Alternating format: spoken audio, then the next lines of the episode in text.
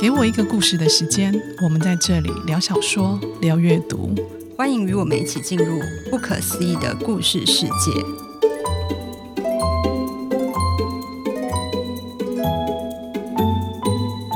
大家好，你现在听到的是《给我一个故事的时间》，我是婷婷，我是冰如。嗯，我们今天不聊小说，我们今天要来聊跟出版社工作有关的小故事。为什么要聊这个主题呢？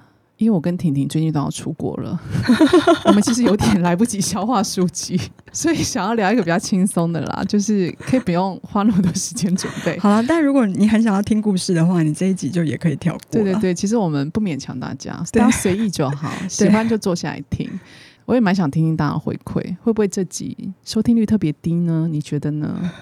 我不知道，这集真的要播出来才知道，所以我非常希望大家听完这一集后，可以告诉我你们的心得。好，这次这一集我给它取一个系列名称，那这个系列名称叫做“出版”哦，出版，出版问号，然后了解了哦，出版为什么会取这个名字呢？其实我自己有一个很深的体悟，我先讲我自己的。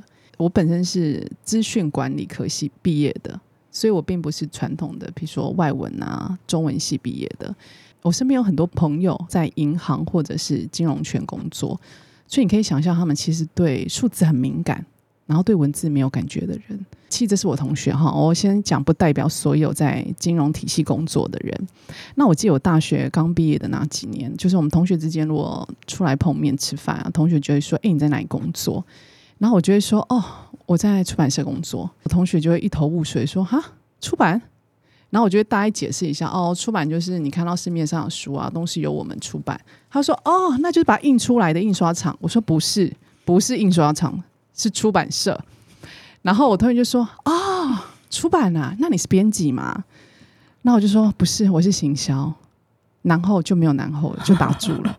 就是我同学们对出版的想象都非常的狭隘，他们就会认为出版社要么就是编辑，要么就是印刷厂。嗯、对我的工作基本上没有太大的好奇。但我先说，那大概是二十年前的事情。嗯、但总之，我一直到现在啊，我身边的朋友或者是以前认识的同学，大部分对我的职业没有特别的好奇。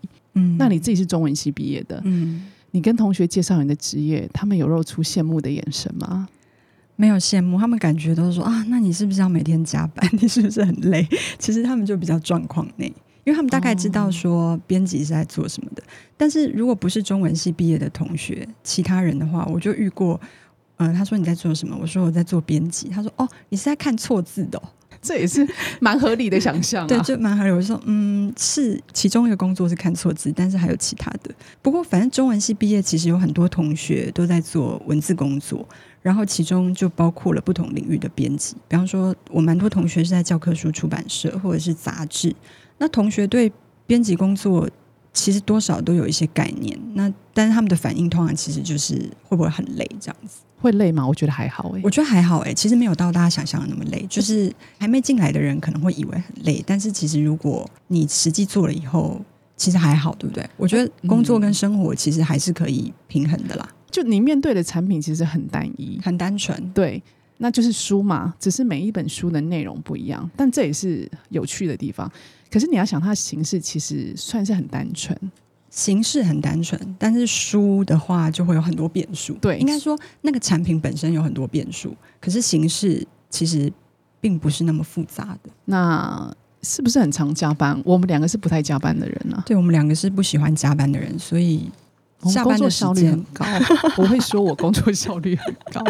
对，我觉得我工作效率也是偏高的，所以我基本上不太会像大家想象的，就是在办公室待到太晚。你觉得我们要跟大家解释一下出版编辑跟出版行销不同吗？我觉得可以讲一下，因为我觉得应该蛮多人好奇，对，不太清楚这中间的区隔。那先讲编辑的工作哈，编辑的工作基本上就是拿到书稿，其实书稿应该会同时给编辑跟行销，对对吧？那编辑跟行销自己要看书稿。编辑最重要的工作就是你要根据这个书稿去提出你的对这个书的包装的想象。那行销的话就是去思考要怎么样去宣传。编辑比较像是你们现在看到的封面文案跟书名，大部分由编辑部去操刀，他们来决定。对，那行销比较是编辑的后端，这个产品的样貌跟他的视角已经确定之后了，由我们行销来决定我想要用哪一些不同的方式，让他扩大他的读者群，让他有机会被看见。所以一本书如果它编辑包装的方向不正确了，其实到后面就很难救，就覆水难收啊，就覆水难收。嗯、那那另外一个层面就是编辑的包装方向是对的，可是行销没有把它推好的话，那那本书就会很可惜。基本上行销还是会照着编辑的视角去走。在讨论一个书的包装方向的时候，通常编辑其实是会跟行销一起讨论的。对，我觉得他们是最常合作的伙伴。对对对，那其实编辑的对书的看法跟行销对书的看法，明明是同一本书，可是也常常不一样。这就是我们两个以前一起合作的。对对对，我们以前一起一起合作的时候，就常发现，嗯，对于同一本书。呃，可能我蛮喜欢的，可是冰如觉得其实这个书一般读者可能不是那么喜欢，没有共鸣。对，个问题点跑出来的时候，就是可以讨论的时候，我们要怎么样让一个可能市场想象本来比较小的书，让它吸引更多人？这就是编辑和企划可以从中下功夫的地方。哎，我觉得这个也超多可以聊的，以后如果有机会，对，以书为案例来聊，大家可能会更清楚。编辑跟行销的观点很常不一样。很常不一样，我们常常争执、嗯、健康的争执啦，健康的争论是，是健康的。对，但是我觉得这些争论都是非常有意义的，因为企划的想法也可能代表大多数读者的想法。我们会比较大众跟通俗一点。照我的经验，编辑是比较刁钻的一群读者，那一群人其实比较少数。所以如果要让这个书吸引更多人，其实要多跟行销企划讨论。我自己的经验是这样，没错。我还没讲主题哈，刚刚是系列名称。我们这次的主题是关于那些我们很在意，但是你不用在意也没关系的几件事。嗯、那就是我跟婷婷，一个身为出版编辑，一个身为出版行销。其实我们在出版社工作，我们对书有一些我们很在意的点。我们的第一个点，我自己觉得是我很在意书腰。为什么要提书腰呢？因为我有听到好多。不是出版社工作的人，他们都觉得书腰一点都不重要。为什么这么多书一定要有书腰？觉得书腰就是一本书的宣传的地方啊。因为封面除了图像以外，就是作者的名字、书名。那基本上也不能放太多的宣传文字啊。我们去实体书店，那几百本书、几千本书放在那里，我们到底要怎么样去吸引读者的目光？我觉得书腰很重要诶，我自己买书的时候，如果在实体书店，好，书腰的文案是我第一个看的，因为我大概会从书腰的文案去看一下这本书大概在讲什么。封面是一个很主观的，那文字的叙述就是一个觉得相对客观的，你可以比较明白这本书它的重点。所以我自己认为书腰对我来说其实是非常重要的。还有一点就是书腰是我的书签呢。我看每一本书啊，我把那个书腰当成书签插进去，嗯，所以其实没有书腰的书啊，我会很困扰，因为我没有书签。不过你应该是蛮稀有的人吧？因为我好像听大部分的人对书腰都不太喜欢。出版社的人也是吗？很多出版社的人也是觉得书腰是一个很多余的东西。有时候封面。真的没办法了解这本书的样貌哎，对，因为书腰大标其实很关键，很关键。我都看书腰大标，它就是行销诉求。所谓书腰大标，就是最大的那个字。对，我们刚刚用了术语。对，所以书腰大标，常编辑会苦思很久，就是因为有的时候我们会觉得不够吸引人，那就要再想。通常十五个字以内，就两句话。对，它不会太长，它是仅次于书名最重要的地方。没错，对，所以大家如果你不是出版业工作的读者的话，你也可以就是看看你手边的书，你有没有就是哪一次买书是因为被这个书腰大标上面的那一句话影响的，那就代表书腰大标成功了。那除了书腰，你有在意的地方吗？其实我对书腰也蛮在意的，但是我对书腰的在意好像不是单纯是书腰，我是在意它整个封面。的设计，纸本书跟电子书都可以买嘛？如果现在要让我买纸本书的话，我就会觉得说，我这本书买回来，可能它不只是书而已，就是它对我来说，它可能不只是阅读完那个故事而已，它必须要有留下来的价值。嗯，所以那个书可能有的时候，它其实对我来说，它代表可能是一种情调。比方说，我很喜欢的作家吉本巴娜娜，我去买他的书，其实我根本还没有开始读，我就可以获得一种。疗愈的感觉，因为吉本巴娜娜这五个字对我来说，可能就是一种疗愈的代表。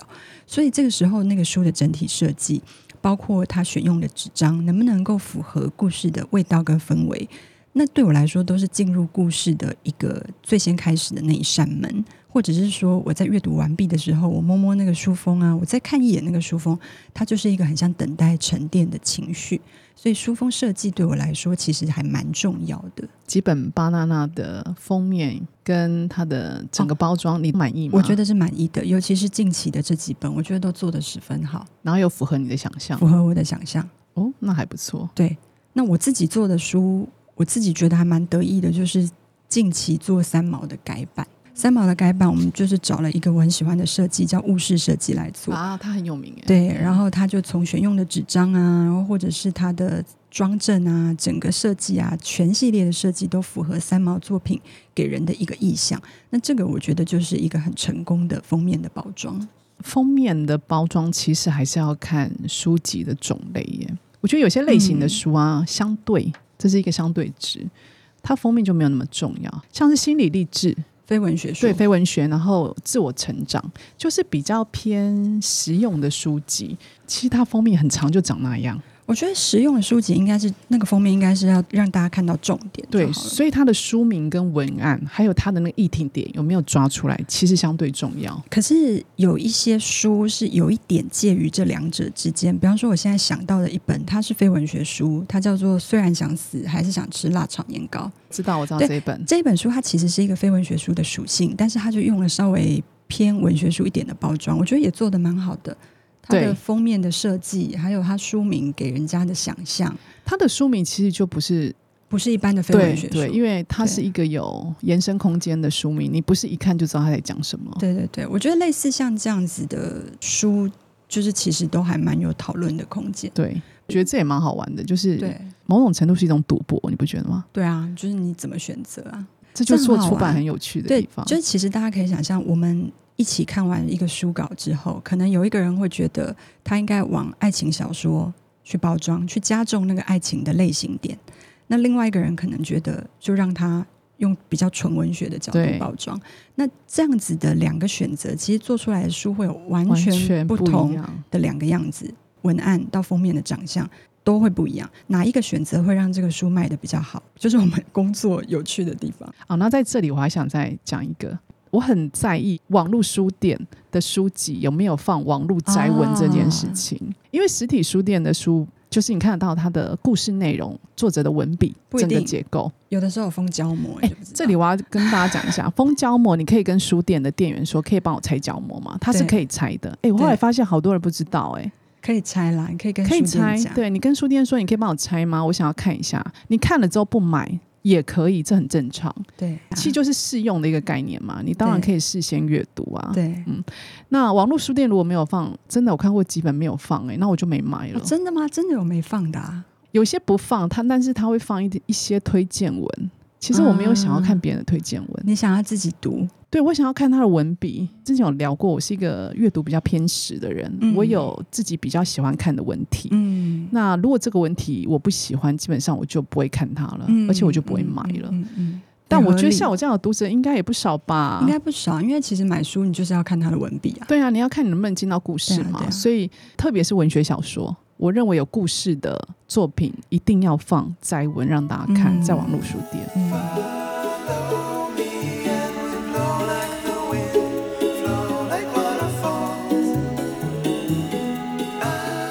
在意的第二件事情，那就是出版热情这件事情。嗯、工作一定要有热情吗？我认为不一定要有。嗯，就是看你的目的性。如果你是盈利，以赚钱为主也可以。所以我不认为工作一定要有热情。但是我认为，如果你要在出版社工作，你真的一定要有你的热情。同意耶。我进出版业今年好像第十五十五年吧。我很早就发现做出版有两件事情非常重要。后来再往回想，我就很庆幸自己蛮早就知道这两件事很重要的。一个就是很类似冰如说的热情。热情这个东西对我来说也是一种浪漫，够浪漫你才能够做书，你要够热情才能够做书。如果你是一个过度现实的人，比方说你会去考量呃这份工作的薪水，然后或者是说呃你对书的喜好就是很固定，那这样子的人其实你是做不好书的。工作的时候有时候常常会遇到一些看起来好像不太好卖的故事，嗯，那这个时候其实就要发挥一点你比较浪漫的想象力。你才能够去把它做完，或者是把它做好。可是后来我就发现一个更重要的事情，就是如果你只有浪漫热情的话，其实不够，而且可能会让你死的难看，就很难做出畅销书。对，而且你很难做的久。对对，你会损耗你自己。所以浪漫之外，还有一个很重要的，我觉得就是要务实。如果你出了三本可能不太会卖，但是你很喜欢的书，你就要设法找出另外五本你觉得很大几率会卖的书。赚钱这件事情的确是必须的，所以吸引读者、寻求共鸣也是必须的。嗯、呃，我在这么漫长的编辑工作里面，有时候如果我太浪漫或者是太务实的时候，我体内就会有个警铃，就是会发作，然后提醒我。且慢慢一点，你现在是不是太浪漫了？或者说你现在是不是太务实了？这两个东西其实是天平的两端。可是如果你能够掌握好的话，我觉得在出版工作上，这个这条路上会走得不那么坎坷吧。这个工作啊，你不能只活在你自己的世界，绝对不行。你对你只活在你自己的世界，就像你讲的，你可能只有浪漫、务实那一面，有时候需要身边的人去提醒你。因为我觉得出版其实说到底，它还是一件必须要跟读者站在一起的事情。如果你的世界里面只有你一个人，没有知音，没有读者的话，其实那个世界没有办法延续太久。看到在出版社工作的人，其实浪漫的人占多数，因为这些人他们对书是有理想的，嗯，他们认为书本来就是应该被看见的。不去看书的人，或者不愿意接触书的人是非常多，你就得想办法让他务实，想办法让他变得有趣。但浪漫跟务实其实要找到中间的平衡点，这件事情我到现在，我觉得我到未来十五年，我还是会继续在练习，因为它其实非常难。因为你太过浪漫或太过务实，其实都不太好。不管你做了多久，不管你试了好几百本书，你还是很难有标准答案，没有正确答案，没有所谓的标准答案，你永远也不知道你这一次的赌博赢面比较大还是输面比较大。对对对。赌赢了就很爽啊！对，就赌，但赌赢的时候那个快感，就是我可以说那是无可取代，没有错，可以撑一年，对，可以撑一年。对，来来去去也看过很多对出版没有热情的人，最后其实无疾而终嘛，他们终究会离开，或者他们会抱一个侥幸的态度，今天我喜欢这本书，我就很用力的推它。不喜欢就搁着，嗯，你就是在挑书啦。曾经有一位作家，他跟我说过一个我觉得蛮蛮无奈的话，他就说他觉得他自己的每一本书都有一个命。今天跟我讲这句话，他是刚好遇到了一个比较不好的行销，嗯，他不知道怎么办，因为他这本书今天就是命不好，嗯，所以他觉得这本书好像就这样过去了，嗯，就是你没有办法把它当例行事务这样子去处理掉你手上的书。因为我觉得出版这件事情，我们的商品是书嘛，对，大部分的工作那个商品其实是没有生命的，它就是一个商品。可是书这个东西，它作为一个商品，但是它同时是那个写作的作者，他付出他可能某部分的人生经验，或者是他呕心沥血，他才写出来的，像是他的孩子一样，其实代表有血泪的。我很多作者已经在。我的出版社跟我合作过很多书，我们其实昵称就是他的第一个小孩、第二个小孩。如果说这个商品是那个作者的小孩的话，你作为这个出版流程里面的一份子，你怎么可能像你对待一般没有生命的商品那样子去经手它呢？你一定也是要用对等的热情去处理它，帮他想文案，或者是去帮他想行销点，然后行销也是要带着这份心情去推广它。这个热情其实与其说是那种。嗯，很热血的热情，应该说是用更更慎重、珍贵的一个心态去对待你手上的那个故事。没错，觉得还有一个很务实的理由啦，在出版社工作，它不是一个可以让你赚大钱的工作。我们会把自己的时间跟精神投入在工作，其实有一个很大的目的，就是我们希望可以累积财富。嗯。但我们必须说，出版业是没有办法让你可以很快的累积财富，可是它不会让你饿死。今天没有一个很大的金钱诱因，那为什么要进出版业呢？这时候热情就显得很重要嘛。对对，我觉得编辑可能没有行销的感触会这么深，因为我们行销可以做的产业非常多，我可以去电商公司、更大型的品牌公司工作，没错，那些收入其实更高。嗯，那为什么我非得在出版社呢？那就是你一定要热情嘛。第三个，我们很在意的事情。从书封文案到内文，它有没有一致？这个东西其实有蛮多可以讨论的。比如说，好了，如果今天是很类型的推理小说，我就会希望它不要包装的太文学。我觉得冰如提的这一个，如果我们要认真做的话，我们大概可以做六集到十集。对，就是这件事情要讨论的地方其实太多了。因为你如果是一个编辑，你能不能够作为一个好编辑，其实关键就在这里。嗯，因为编辑最重要的工作其实就是包装。你包装的目的是什么？其实就是为了吸引更多人买书嘛。以这个原则为前提，其实每一本书的包装都有非常大的空间。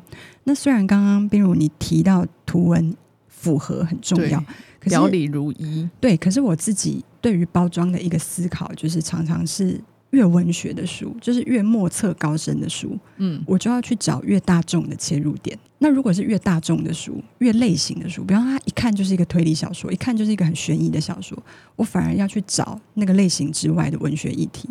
但是我这样做并不是在很像在骗人，我这样做的目的是让更多人来看。比方说一个很文学的书好了，如果你用比较大众的切入点，你可能就可以吸引更多人来看这一本他可能看不懂的书，而这本书可能其实也不是那么难懂，只是你有的时候你可能如果它是一个真的。很图文符合、很纯粹的，就是它文学的包装的话，你一开始可能就被它吓到了嘛。对对，可是如果你提出一个思考点是很大众的，是现在大家很有共鸣的、比较关心、比较接地气的，那大家可能就有机会把它拿起来。当然，拿起来很多人可能还是会觉得看不懂，但是一定有人就因此用这个角度去看这个书的话，就中了，他可能就懂了。所以，我觉得编辑其实工作很重要的地方在这里，就是你写的那些东西，其实它不只是广告而已。对。它其实可能影响一个读者怎么样去了解这本书，或者是诠释这本书，就是编辑的视角啊。编辑的视角，它其实是站在读者之前。你今天怎么写，怎么切入，很有可能影响他的第一印象。对，那个读者怎么样去看这本书。所以一本书的包装，从封面到文案都很重要。我觉得是这个原因。哎，这真的是要很有经验的编辑才能够理解这中间的差别。我觉得我可以理解，对吧？那可能很多人我，我知道不太听得懂我在讲什么。我知道比如所谓的骗人是哪一种？对。换一种说法，就是我觉得他的 TA 要非常的明确，所以在找切入点这件事情之前，你要先知道你的 TA 是谁。对，我 TA 如果就是文学小说，我就不可能包装成大众小说，只是我挑出来的议题点会是一个比较大众有共鸣的点。你只要知道你的 TA 的样貌，它就一定会符合你的想象。嗯，对，我举一个例子好了，我们前几集有聊到那个在西烧酒窝。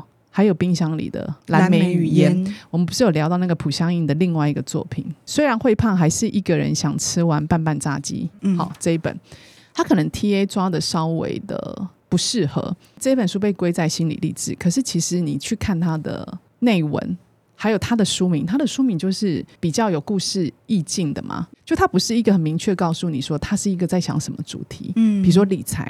嗯，说话术的书籍，它其实封面也蛮心理励志的，它并不是一个翻译小说类的封面的包装。嗯，所以我觉得读者在看这本书的时候，他会有一个预期心理，他会认为说我可以从这里面获得某一些实用性的方法，嗯，或者他期待这里面有告诉我一些人生的方向。嗯，这个作者就没有要告诉你人生的方向啊，所以你觉得他应该包装成比较有个性的散文？对，他应该是。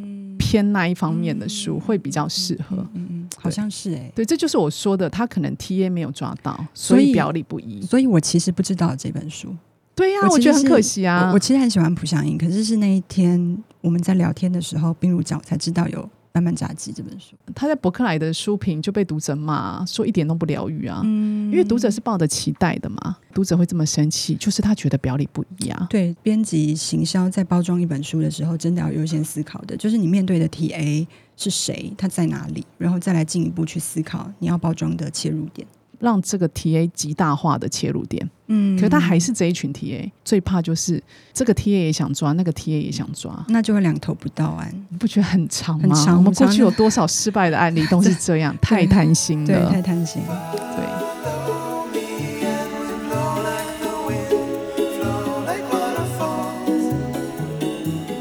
那我们再延伸讨论一个，你觉得书好不好看重要吗？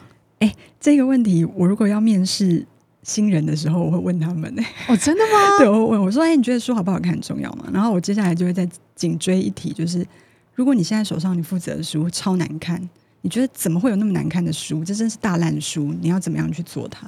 哎，那你先问他书好不好看重要吗？他们会回你什么？他们通常会说重要啊。你的答案跟我一样吧？我你觉得重要吗？我我觉得不是那么重要。我也觉得不是这么重要。再难看的书啊，都会有需要它的人，对，都会有喜欢他的人。你如果作为编辑，不是作为读者的话，你就不能把你喜不喜欢、好不好看这件事情放在最优先的那个位置。你应该要想的是，你要怎么样让你的读者极大化。嗯，所以假设今天你不喜欢这本书，你还是要设想，假如你是这个 TA 的话，你看到什么会是你最想看的，然后用这份心情去做接下来的工作。不然这本书它铁定会死，因为你的不喜欢会影响到你接下来的工作。我也很常遇到一些比较新的行销，他说：“可是这本书我觉得很难看啊，我不知道怎么做它。”我就说：“可是你的工作。”就是要把这本难看的书想办法变成好看，这就是我们做这个工作的价值啊！别人没有发现，我可以发现。没错，我觉得只有读者可以今天很任性的说：“我觉得这书很难看，我觉得这书很好看。”你如果作为一个编辑或行销，你在出版社工作的话，你其实没有办法把这个心情当做你工作的。对，就他不能这么任性。对，你不能这么任性。应该说，你觉得它不好看，可是它有哪边其实是可以琢磨的点，可以着力的点。应该是要带着这份心情去做书，那个书才有可能成功。其实我做过很多书，蛮畅销的，但我其实不是那么喜欢。不要问我是哪一本，不要说是我们做的。比如出版社很多畅销书，我也觉得哈，这也可以畅销。对，可是它就是畅销了。我觉得，哎、那我觉得这也是一种本事、欸，哎，对啊，这是一种本事，很厉害，这就编辑力啊。如果你看这本书，它有一百个缺点，可是你只要找到那个一个优点就可以了。你把那个优点做到最大，它就有可能是。畅销书，对，它就有机会。对，我觉得有个心态很重要，就是你必须要谦虚一点。这个谦虚其实就是你要永远跟你的读者站在一起，你不能够活在自己的世界里面看书、选书、做书。跟读者站在一起很重要。这回到我们前面讲的务实，没错，务实，这就是我心目中的务实啊。好，我还想再问一个问题。好，你觉得书卖不好，编辑跟行销谁的责任比较大？当然都很大啊，这两个难辞其咎啊。我觉得都很大了。我觉得可以去看那个书，如果它的包装本身没有问题的话，那可能行销的责任比较大。可是如果它包装本身就不是很准确，像刚刚我们聊的那个举的例子，它可能包装就就失准了，或者是发生两头不到岸的情况，那当然行销就不能够很精准的去宣传它。可是我觉得行销毕竟是处在一个后端，对，比较被动的状态，因为我们对于书的整个包装，我们是没有百分之百的掌控权，最终可以掌控的还是编辑部嘛。我觉得行销比较像是东西已经成型了，对，然后他已经面对那个东西，它是不太品质是不太能够改变，就是厨师的菜已经炒好了，已经炒好，已经准备好了，你要，想怎么把它卖出去而已。菜就是这样，好吃不好吃。我没有办法去决定，对，所以能够好像比较关键的角色好像是编辑，我一直觉得是、欸，哎，这也常常很多编辑。呃，包装上面没有问题的书，最后没有卖好。但是其实没有卖好的原因很多。对，有时候你可能那个议题不在，不在现在不流行风头上。对啊，有时候可能是书的内容不好看啊，我们只是包装的很好。可是、哦、这个也常有，对，这个对很常有嘛。我已经想办法把它包装的最符合市场了。所以那样的书就是只能够卖刚开始那几本。对，没有错，它不会有口碑，它就是书本质就不好了。所以作者跟编辑跟行销，其实在出版的工作里面，其实他们是息息相关的。我。觉得这种可以长销而且大畅销的书是没有侥幸的，没有不小心侥幸卖起来的书啦。那个很快就过去了，对，可能它也不会了不起半年，对啊，就是攻占排行榜，然后连续两年、三年它都在榜上的那种超级畅销书，基本上不可能是侥幸，这种就会被称为经典，对，经典。嗯、好，结尾喽。这一集我们没有聊书，但是这个系列希望能够揭开编辑出版这个行业的神秘幕后。如果你喜欢阅读，你也许对手上的书的生产过程有一些好奇。如果你对出版工作有兴趣，希望我们分享能让你更了解这个行业，或者是如果你对出版有任何想听的内容，也欢迎留言告诉我们哦。这个系列如果大家希望我们可以多延伸的话，请告诉我们，让我们知道。对，没错。给我一个故事的时间。今天我们说完关于出版那些我们很在意，但你不在意也没关系的事。欢迎大家上 IG 搜寻“给我一个故事的时间”，追踪我们的 IG。有任何建议也可以留言让我们知道哦。我们下周见，拜拜，拜拜。